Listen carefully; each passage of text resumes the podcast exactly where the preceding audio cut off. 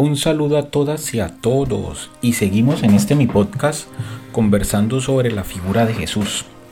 Este personaje que es importante para toda nuestra cultura occidental y también para parte de la cultura oriental. Sabemos que dentro del Islam Jesús es considerado como uno de sus profetas. Y creo que siempre es pertinente que dentro de nuestros espacios volvamos a reconectar con la figura de Jesús y que en medio de ese volver a estudiar sobre este personaje también vayamos descubriendo esas bases que van fundamentando nuestra cultura. Evidentemente vivimos en un contexto donde el secularismo y la secularización van ganando terreno. Desde mi perspectiva, cuando una sociedad se seculariza, no es algo totalmente negativo, sino que es una oportunidad para que las religiones, y hablo de todas, comiencen a innovar en su aspecto misionero, evangelizador y lo más importante, en su testimonio. Es muy fácil y aquí me acuerdo cuando yo era misionero claretiano y le mando un saludo a todos los misioneros claretianos que siempre los recuerdo con, con mucho cariño. Cuando yo era misionero claretiano era muy fácil ir a misión en un lugar donde la comunidad era totalmente creyente, estaban muy conectados con la evangelización, inclusive la sociedad más cercana al templo, al lugar físico de oración y de liturgia participaba. Entonces allí, en medio de esos contextos evangelizados, cristianizados y con una fuerte connotación cultural cristiana, la misión se hacía fácil. Evidentemente cuando digo fácil, hablo de que no había que esforzarse mucho para entrar dentro de la comunidad y poder comenzar a interactuar y en el trasfondo ir compartiendo el mensaje de la buena nueva de Jesús. Pero también dentro del espacio misionero en esa época habían otros contextos no confesionales, no evangelizados y no totalmente impregnados de la cultura cristiana y era cuando nos tocaba ir a algunas comunidades indígenas en el Chocó. Tuve la oportunidad de estar casi un mes dentro de las riberas del río Atrato compartiendo con esas comunidades indígenas y afrodescendientes que viven allá en lo profundo de, de la selva colombiana, de la selva chocuana que está ahí al lado del Pacífico y evidentemente ahí sí es un reto, ahí sí es un reto evangelizar. Dentro de una comunidad afrocolombiana que ha mantenido sus costumbres ancestrales o una comunidad indígena que ha mantenido sus costumbres originales, sí es un reto la evangelización cristiana. Allí, más que llevar el mensaje de Jesús como una teoría, como una dogmática, como un tipo de sacramentología, lo más importante es llevar ese mensaje desde la praxis, desde el comportamiento, desde la relación. Y es desde allí donde verdaderamente los que nos llamamos cristianos, y en este caso los que nos llamamos líderes dentro de la iglesia, es donde nos probamos, cuando estamos dentro de un contexto no evangelizado y no culturalmente cristiano. Y ahora que me encuentro en Alemania, para los que no lo saben, vivo en Alemania ya hace unos cinco meses, y dentro de esta cultura que es cultura occidental, con fuertes bases cristianas, desde mediados del siglo XV, ¿no? fuertemente luterana y calvinista, al día de hoy se vive una situación yo creo que más difícil de frente a la evangelización de lo que yo les comentaba con las culturas indígenas y afrocolombianas. ¿Por qué? Porque es una cultura de lo que yo estoy observando que tiene un gran respeto por las diferencias, eso hay que decirlo. Hay una gran influencia cristiana cultural pero desde lo artístico y podríamos decir desde la organización de la ciudad en torno a los templos, catedrales. Aquí te puedes encontrar en un barrio mínimo tres iglesias y una catedral de corte cristiano, evidentemente de diferentes expresiones cristianas. Te puedes encontrar con iglesias luteranas, calvinistas, anglicanas, creo que hay muy poco, pero hay también iglesias evangélicas dentro de construcciones que desde nuestra mirada latinoamericana se parecen a un templo o a una iglesia católica totalmente. Y fíjense que en medio de esta realidad secular, mm, de tinte no creyente frente a las expresiones externas, se mantiene dentro de la ciudad, dentro de la arquitectura de la ciudad, un, un fuerte impacto de lo religioso. Más que en algunas ciudades latinoamericanas, debo decirlo. ¿Por qué? Porque aquí cada vez que tú cruzas una calle te encuentras con un templo religioso cristiano. Podríamos decir católico o protestante. Están allí en perfecto estado. Puedes entrar y todo está totalmente organizado, limpio. Bueno, estas iglesias son espectaculares. Pero cuando ya entras en contacto con las personas y comienzas a hablar del tema de la importancia de la fe dentro de la vida de los alemanes, ya ahí ya comienza a haber una mm, disyuntiva entre lo que uno observa de la expresión física de la ciudad en el externo, ¿no? Esa cantidad inmensa que hay de lugares religiosos a la vivencia de la fe. Se habla de una merma, una disminución grande de los seguidores de la religión, especialmente la religión cristiana con todas sus denominaciones. Y mm, yo veo algo acá que afecta de manera importante ese seguimiento para algún tipo de personas. Y es que si uno aquí, en Alemania, se define como religioso, eso hay que marcarlo dentro de una casilla en tu declaración de la renta y cada año te van a descontar el 10% de tus ganancias para obras cristianas, tanto evangélicas como católicas, y el 10% para una familia de estrato medio es muy importante, ¿no? Ese descuento. Y si tú no utilizas las instituciones católicas o cristianas que se benefician con este impuesto, pues al final del año consideras, piensas que tienes un impacto importante en tu economía y que no estás recibiendo algo a cambio. Entonces muchas personas están desvinculando de la religión cristiana por evitar que sea cobrado este impuesto, pero siguen manteniendo su relación religiosa a nivel interna.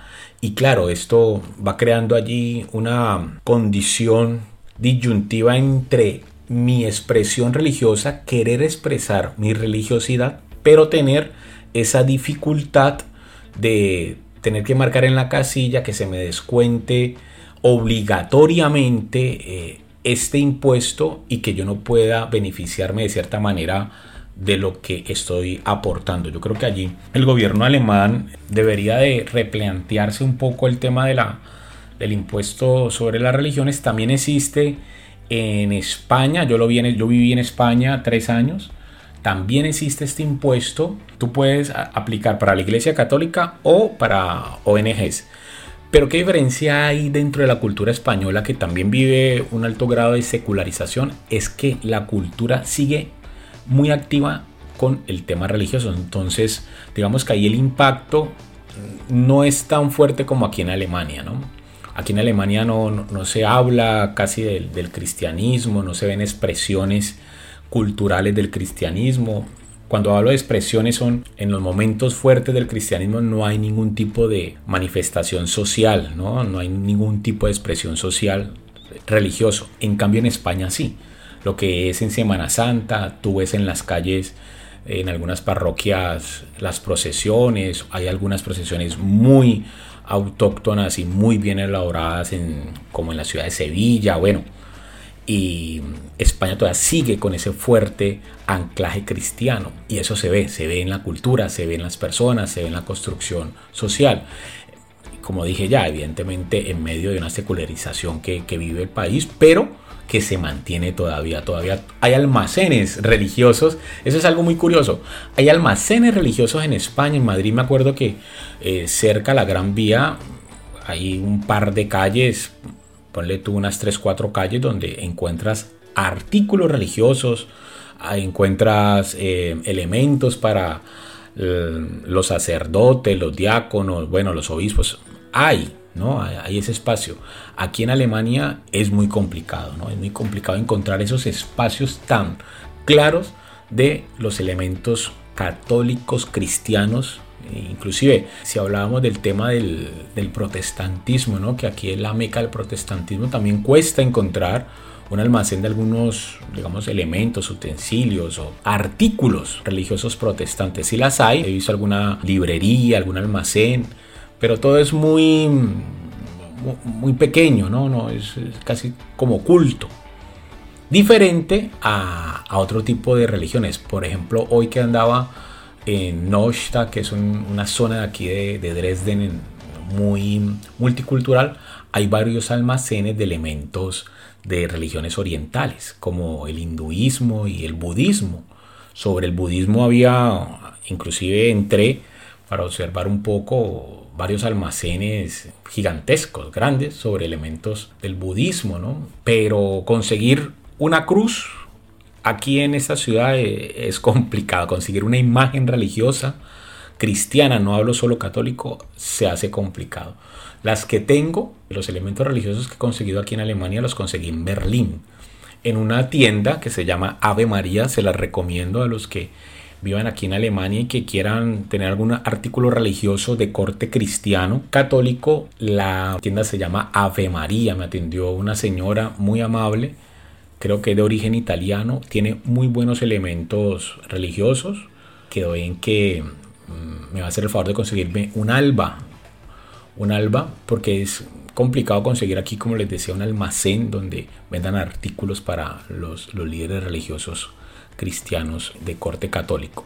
Y en este espacio, ya volviendo a lo que nos unía, es que la figura de Cristo es fundamental para poder entender nuestra cultura occidental. Y ya después de, este pequeño y no tan pequeño abre boca, los invito a que vayan consiguiendo un café. Seguimos ¿no? dentro de este marco de lo que llevamos de la mano de nuestro teólogo amigo Juan José Tamayo sobre las 10 palabras o los 10 conceptos más importantes de la figura de Cristo. Como ustedes saben y los que no sepan, se los comparto. Yo soy diácono en este momento ordenado dentro de la comunidad anglicana y la figura de Jesús como ese elemento unificador para permitirme el diálogo ecuménico es fundamental. Yo creo que todas las iglesias cristianas y todas las denominaciones católicas en medio de nuestras diferencias nos unimos en esa figura de Cristo. Y por eso es importante que nos acerquemos al personaje, al personaje de Jesús, a sus características, a su forma de vida, a su mensaje y a su vivencia de su espiritualidad y de su contacto con Dios, porque es allí donde todos confluimos, donde todos nos unimos y donde podemos encontrar puntos de encuentro para trabajar en común. Yo creo que todos si tiráramos dentro de esta barca hacia el mismo objetivo que es Jesús y su mensaje, las rencillas, las disputas, todo este tema de divisiones, que para mí a veces son necesarias las divisiones, pero no la disputa, no el negar al otro, no el de ir a la contra de lo distinto, no, sino que en medio de la diferencia valorar lo que nos une porque trabajamos al fin de cuentas por el mismo objetivo y es el de poder transparentar ese amor que hemos recibido de Dios y acercarnos a esas periferias para poder en esos otros rostros también mirar a ese Jesús pobre, a ese Jesús que está ahí destrozado por la pobreza, a ese Jesús que es víctima de la injusticia y que yo como cristiano me acerque a ese rostro y de manera conjunta encontremos caminos de esperanza. Yo creo que cuando en medio de las diferencias nos brilla lo que nos une, que es una, una perla maravillosa, es una piedra de oro fundamental, es una piedra filosofal ahí fundante. Yo creo que lo que nos diferencia se vuelve algo tan pequeño que nos unimos en lo que nos une. Y aquí la figura de Jesús nos permite esa unión en medio de las diferencias que tenemos. La cristología ha recurrido preferentemente a categorías de la cultura occidental para presentar a Jesús de Nazaret e interpretar el significado teológico de su vida y su mensaje. Dichas categorías se consideraban consustanciales al contenido mismo de la fe y se han impuesto a todas las iglesias de la cristiandad como las únicas válidas en todos los tiempos y para todas las culturas, sin atender a las peculiaridades culturales de cada iglesia. Todo ello ha quedado plasmado en los dogmas cristológicos definidos en los primeros concilios. Hoy el panorama ha cambiado. Vivimos en un clima de pluralismo, o si se prefiere, de policentrismo religioso y cultural. Resurgen viejas culturas y religiones, otrora sofocadas. Nacen nuevas culturas que reclaman su reconocimiento en el actual tejido intercultural con los mismos derechos de las culturas más consolidadas. Las culturas y las religiones van renunciando poco a poco a sus megalomanías del pasado y son cada vez más conscientes de su relatividad, sin por ello tener que desprenderse de sus principios fundantes y de su concepción del mundo. Ninguna se considera hoy la única verdadera y con validez universal como para imponerse a las demás, por muy extendida que esté y por muy influyente que sea. Las culturas y las religiones están cada vez menos encerradas en sí mismas y tienen una mayor predisposición al diálogo. El cruce fecundo de religiones y culturas parece el signo de nuestro tiempo. Coincido con Panicar cuando afirma el diálogo religioso es tanto más necesario en las religiones abrahámicas cuanto éstas han poco menos que elevado el principio de la propiedad privada a rango de lo divino. La Biblia no ha dudado nunca de que haya muchos dioses, pero el Dios de la Biblia se presenta como el Dios privado de su pueblo y luego más tarde como el único. Sin diálogo, el ser humano se asfixia, y las religiones se anquilosan. Creo que hay que tomar buena nota de la lúcida observación de Raymond Panicar y aplicarla de manera muy especial a la reflexión cristiana sobre Jesús. Si la cristología desea tener relevancia cultural y religiosa hoy, más allá de la cultura occidental y de la propia religión cristiana, no puede seguir operando con las categorías filosófico-culturales en que fueron formulados los principales dogmas sobre Cristo, sino que ha de tener capacidad de inculturación multidireccional y debe abrirse a un diálogo interreligioso e intercultural. En la cristología católica las relaciones entre Cristo y las religiones han sufrido una importante evolución a lo largo de los 20 siglos de cristianismo. Pueden resumirse en estos cinco modelos o paradigmas. Primero, Cristo contra las religiones. Segundo, Cristo presente en las religiones. Tercero, Cristo sobre las demás religiones. Cuarto, Cristo con las religiones. Y quinto, normatividad de Cristo mediante la praxis liberadora en diálogo con otras religiones. Según el modelo Cristo contra las religiones, la única religión verdadera es la cristiana. Las religiones cristianas no son consideradas falsas y carentes de todo valor salvífico. Cristo es el único mediador de la salvación a través de la Iglesia, única institución religiosa portadora de la salvación. Las manifestaciones que no se atienden a la fe cristiana carecen de todo valor salvífico. Miramos el segundo modelo. Cristo presente en las religiones. Las religiones no cristianas son posibles caminos de salvación en cuanto se orientan al acontecimiento Cristo. Cristo es mediador constitutivo de la salvación, pero no de forma exclusiva, sino inclusiva. Sin Cristo no hay salvación, pero esta llega también a quienes, aun estando fuera de la órbita explicativa de la fe en Cristo y no perteneciendo a la iglesia visible, siguen los dictámenes de su conciencia y son fieles a las orientaciones de sus religiones. Son los llamados por Karl Rahner cristianos anónimos. Vamos a ver el siguiente modelo. El modelo Cristo sobre las religiones. Supone un avance importante sobre los dos anteriores. Defiende que cada religión posee valor por sí misma sin necesidad de referirse a otra que le dé consistencia. Considera que Jesús no es el único mediador, pues Dios se revela a través de múltiples mediadores y salvadores. Cristo no es causa constitutiva de la gracia salvífica ni la iglesia necesaria para obtener la salvación. Sin embargo, se concibe a Cristo como expresión normativa del amor de Dios, como la revelación plena para la humanidad. Cristo está por encima de las religiones. Y según el cuarto modelo, Cristo con las demás religiones, las religiones son vías de acceso a Dios y caminos de salvación independientemente de Cristo y de la iglesia cristiana. Cada religión posee una singularidad complementaria y está abierta a otras religiones. Cada formador y líder religioso es un referente único y decisivo, solo para las personas que lo siguen. Ya no es la iglesia en cuanto necesaria para la salvación, ni Cristo en cuanto norma de salvación, sino Dios. En cuanto misterio divino, quien se constituye en centro de la historia de la salvación y en punto de partida para el diálogo mutuo entre las religiones. Según esta teoría, la única cristología posible es la teocéntrica, que reconoce a Cristo como revelador de Dios, pero no el único. La universalidad y unicidad no son aplicables ni a Cristo ni a ningún otro mediador religioso, Moisés, Buda, Mahoma, entre otros.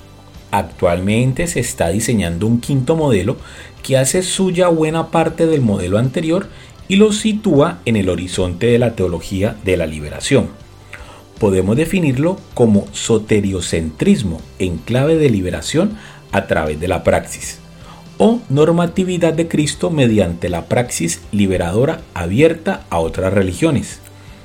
El diálogo no se centra en las discusiones doctrinales, sino en la búsqueda de un consenso básico de las religiones en torno a las grandes causas de la humanidad que están pendientes de resolver, como la paz, la justicia, los problemas demográficos, la protección del medio ambiente, la defensa de la democracia, la defensa de la naturaleza y de los derechos de la tierra, la igualdad de derechos entre hombres y mujeres dentro del respeto a las diferencias de género, entre otras. Las religiones pueden aportar sus mejores tradiciones a la causa de la salvación liberación de la humanidad. El acento no se pone tanto en Dios o en Cristo, donde pueden producirse notables divergencias, cuanto en la salvación, horizonte común de todas las religiones, que se traduce en liberación integral de las múltiples opresiones que esclavizan al ser humano y a la naturaleza. La cristología de este quinto modelo no tiene como interés primordial defender la recta creencia, la ortodoxia, sobre la singularidad de Cristo, sino la recta práctica, que es la ortopraxis, de la soteria, que es la salvación, llevada a cabo en las diferentes religiones. En este sentido presenta a Jesús como encarnación del pacto de defensa entre Dios y los oprimidos. La normatividad de Cristo no viene dictada por sus títulos divinos, sino por su mensaje ético, su praxis de liberación y su opción por los pobres. Jesús es la palabra definitiva y la norma dada por Dios para todas las religiones solamente en y mediante la praxis dialogante con otras religiones. Solo en semejante encuentro pueden los cristianos experimentar y confirmar la normatividad de Cristo, que también es compartida por otras personas religiosas relevantes. Este nuevo paradigma cristológico obliga a replantear y a reformular la idea de Cristo como Salvador único y universal que aparece en el Nuevo Testamento y constituye uno de los núcleos fundamentales de la cristología y de la soteriología cristiana. Según Hechos de los Apóstoles, nadie más que Él, o sea Jesús, puede salvarnos, pues solo a través de Él nos concede Dios a los hombres la salvación sobre la tierra. Hechos 4:12. En la misma línea se expresa la primera carta a Timoteo. No hay más que un mediador entre Dios y los seres humanos, un hombre, el Mesías Jesús, que se entregó por nosotros. Primera de Timoteo 2.5. Las preguntas que se plantean en este nuevo paradigma dentro del diálogo interreligioso son las siguientes. ¿En qué sentido puede considerarse el cristianismo la religión universal y absoluta? ¿Cómo puede ser Cristo la única encarnación verdadera de Dios? ¿En qué sentido puede afirmarse que es el Señor absoluto del universo?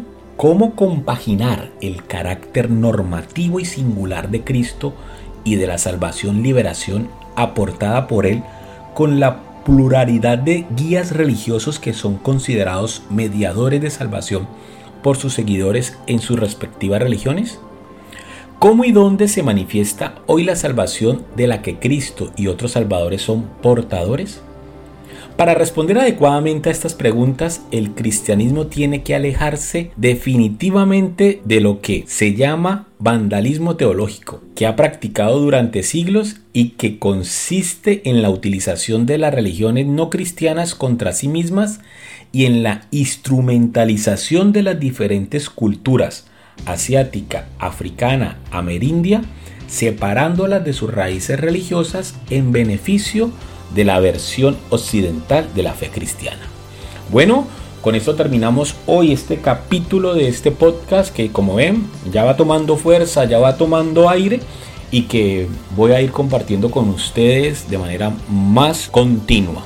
Se despide de ustedes el diácono anglicano Jairo Antonio Popó Vallecilla y nos vemos en el siguiente programa de este podcast. Hasta pronto.